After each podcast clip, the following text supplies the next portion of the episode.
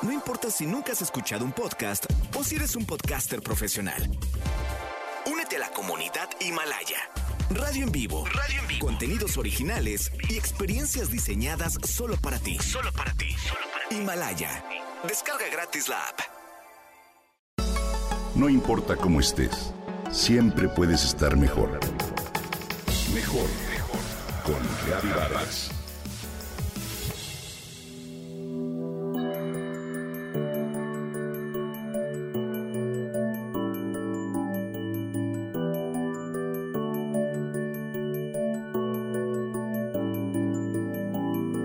Mantener con la pareja una relación íntima, sana, puede ser de los deleites más apasionantes de la vida.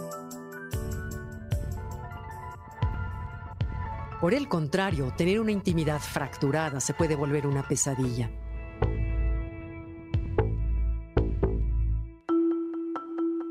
Pero, ¿qué hace que la intimidad en pareja no solo sea llevadera, sino gozosa?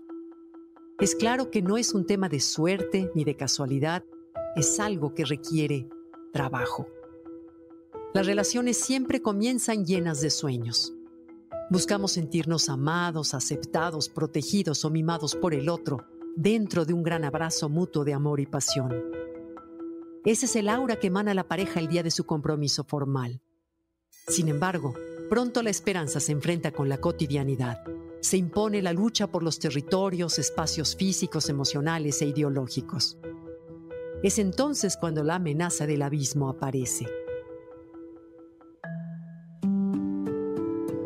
Si bien el éxito en la intimidad es un asunto de inteligencia, de saber negociar, tener sensibilidad, ceder, comunicarse desde el corazón, escuchar, estar, reírse juntos y mantener la complicidad, es, ante todo, un asunto de querer, querer, como decía mi padre.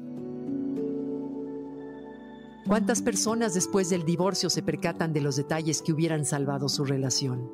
Aquí algunos de ellos. Cuídate de la comodidad y la flojera. Nunca, pero nunca tomes al otro por un hecho. Haber creado un compromiso en el día de la boda no es garantía de permanencia ni cercanía. La intimidad se alimenta de transparencia, voluntad y de detalles, detalles, detalles. Ámate a ti mismo. Sé feliz, sé coherente, ama tu vida. Esto enciende la felicidad en tu pareja y es la base de una buena relación. Nada es más atractivo que una persona que se tiene a sí misma. Y procura que tu bienestar no dependa de lo exterior. Empeñate todos los días en alcanzar la mejor versión de ti mismo. Recuerda que el otro es libre él o ella no tiene por qué estar contigo. Si está es porque quiere y te quiere. Atesóralo. Pregúntate cómo contribuyo a que la vida de mi pareja sea mejor. Cultiva una relación de presencia, no de apariencia. La superficialidad destruye la intimidad. Cuando estés con tu pareja, dale tu presencia completa. Mírala, escúchala y entiende lo que hay detrás de las palabras. Nada nos hace sentir más importantes que sentirnos mirados y comprendidos por el otro. Procura momentos, días y viajes solos, sin hijos, sin amigos, solo ustedes dos. Para conectar el alma todos necesitamos tiempo para mirarnos con profundidad del interior. Vive las tres T. Transparencia en tu sentir, en tu actuar y en tu decir ternura en tu trato y tiempo para el reencuentro y para el amor. Decide ver su lado bueno. Enfócate en aquello que amas de tu pareja.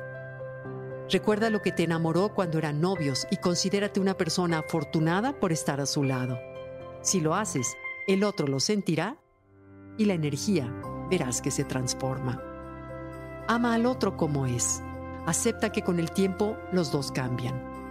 Ni tú ni tu pareja son los mismos de hace unos años, ni lo serán en los próximos. Nuevamente es una cuestión de querer querer. Disfruta, relájate, ríe. Deja de tomarte tan en serio la vida, las circunstancias y, sobre todo, a ti mismo. Conoce qué lo hace sentirse querido llena su alma, encuentra su forma preferida de sentirse validado, lo que Gary Chapman llamaría su lenguaje del amor. Y por último, dale su espacio. Que encuentre y cultive su pasión, su pasatiempo, su deporte y sus amistades. Todos necesitamos un espacio para renovarnos y para reencontrarnos con nosotros mismos. Al final del día, una buena relación no se da, se trabaja. Así que busca y date tiempo para la intimidad, porque hay que querer querer.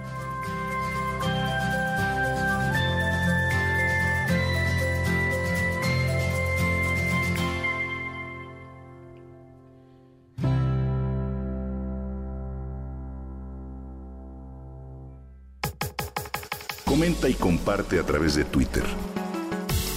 No importa cómo estés, siempre puedes estar mejor. Mejor, mejor, mejor. Con Gaby Vargas.